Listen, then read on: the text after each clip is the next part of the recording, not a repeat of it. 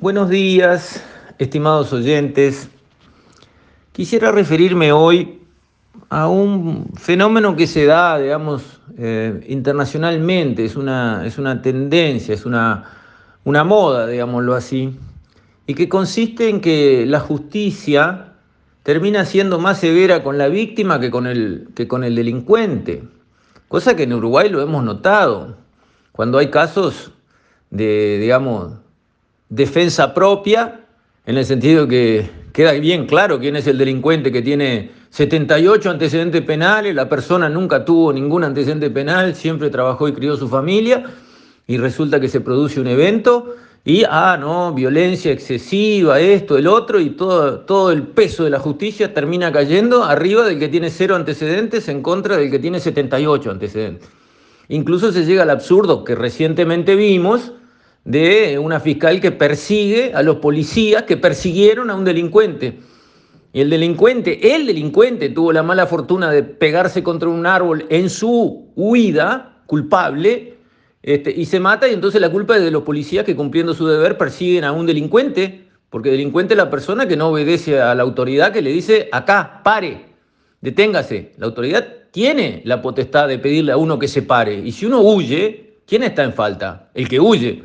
Y si por culpa de su, huida esa persona se mata o mata a otro, ¿de quién es la culpa? ¿De los policías que están cumpliendo con su deber? De ninguna manera. Bueno, esto es una moda. Y para mostrar que es una moda, mala moda, moda a corregir por sociedades serias y que se cuidan a sí mismas, voy a leerles un extracto de un artículo de Arturo Pérez Reverte, que es un escritor que me gusta, le he leído este, muchos sus libros, este, la saga de Alatriste, este, el Cid, la historia del Cid campeador, en fin, una Falcó, una cantidad de, libros. Tiene una prosa agradable, eh, no, no, creo que gane un día el premio Nobel, pero eh, se, gana, se gana el derecho mm, de la atención de uno en cada libro que publica. Y escribió un artículo hablando justamente de la situación de la persona que se encuentra involucrada, por supuesto, en forma involuntaria en una confrontación, en un enfrentamiento, y este, termina eh, con problemas. Eh, dice así, para, para, leer un extracto, ¿no? Si se produce una refriega el asaltante, y el asaltante salió maltrecho o de cuerpo presente, manera de, él, de decir muerto, ¿qué debe hacer uno en tales casos? ¿Quedarse cruzado de brazos mirando cómo se consuma el delito? O intervenir arriesgándose a que el malo se ponga flamenco, o sea, se enoje, haya leña de por medio y en el intercambio el asaltante resulte herido o fiambre.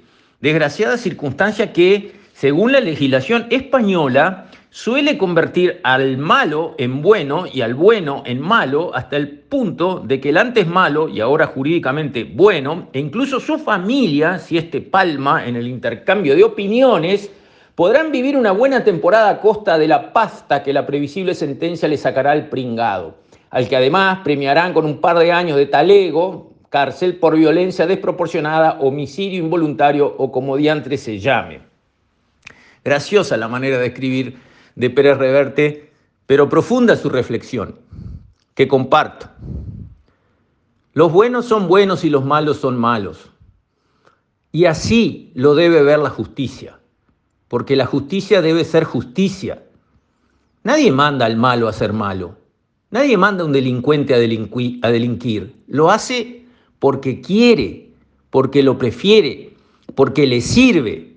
En vez de doblar el lomo y sudar ocho horas por día, haciendo fuerza en el trabajo que sea, es más fácil agarrar una navaja, ponérsela al cuello a alguien y sacarle algo. Pero el malo es malo y debe cargar con todas las consecuencias de su maldad, todas. Si la persona a la que él agrede se defiende y el malo sale herido o muerto, la culpa es del malo, porque él empezó, porque nada se hubiera producido si él hubiera ido a un trabajo de ocho horas y se hubiera ganado el pan, como el 98-99% de la población honesta de todos los países. Pero no, él decidió ir a hacer de las suyas y perdió. Y entonces él tiene que seguir perdiendo. No puede ser que pase aquel que pierde es el otro, el bueno, el que no tenía nada que ver y se lió una agresión. La raya tiene que estar clara. La justicia debe defender a los buenos, a los que nunca agredieron a nadie, a los que nunca cometieron un delito. Esos tienen que ser sagrados, sagrados para la justicia. Y en la duda entre perjudicar a un bueno o no perjudicarlo, abstente, no lo perjudiques, porque nunca hizo nada malo. Y si se encontró en una situación límite, donde la adrenalina voló, porque en un instante de confrontación uno no hace el razonamiento intelectual de hasta dónde llego, qué hago, qué no hago. En esos momentos la dinámica de los acontecimientos toma cuenta de la situación.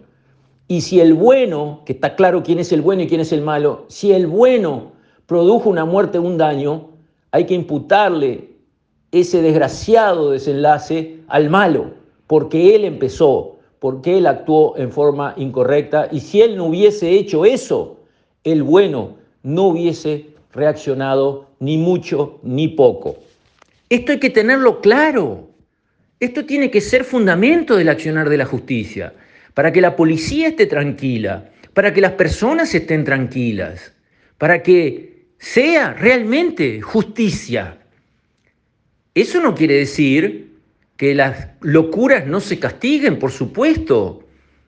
Si alguien encuentra en su jardín un ladrón, le apunta con un revólver y el ladrón se pone de rodillas con las manos en la nuca y la persona va por atrás y le pega un tiro en la nuca, eso está mal.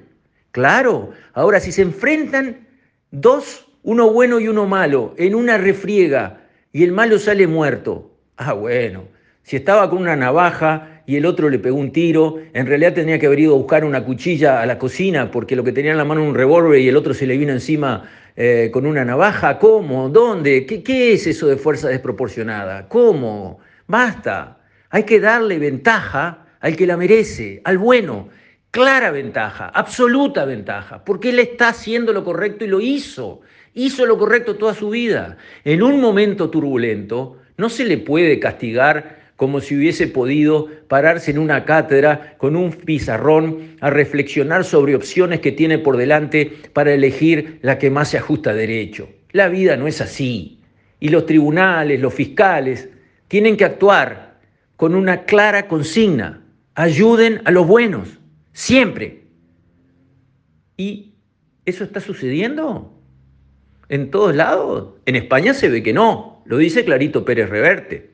Y acá, en el Uruguay, cuando un fiscal persigue a dos policías que persiguieron a un delincuente, ¿qué está pasando? Estos son temas de fondo que la sociedad tiene que encarar y resolver de una vez y para siempre. Y creo que hay espacio en la parte legal porque los jueces tienen que interpretar la ley. No la pueden cambiar, la tienen que interpretar, tienen que hacer lo que la ley dice.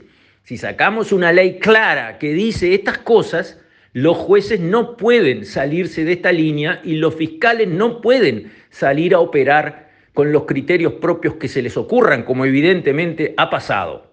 Necesitamos los ciudadanos buenos de este país mejor protección legal, más segura, más sólida, más consistente que la que tenemos. Con esto, estimados oyentes, me despido. Hasta mañana, si Dios quiere.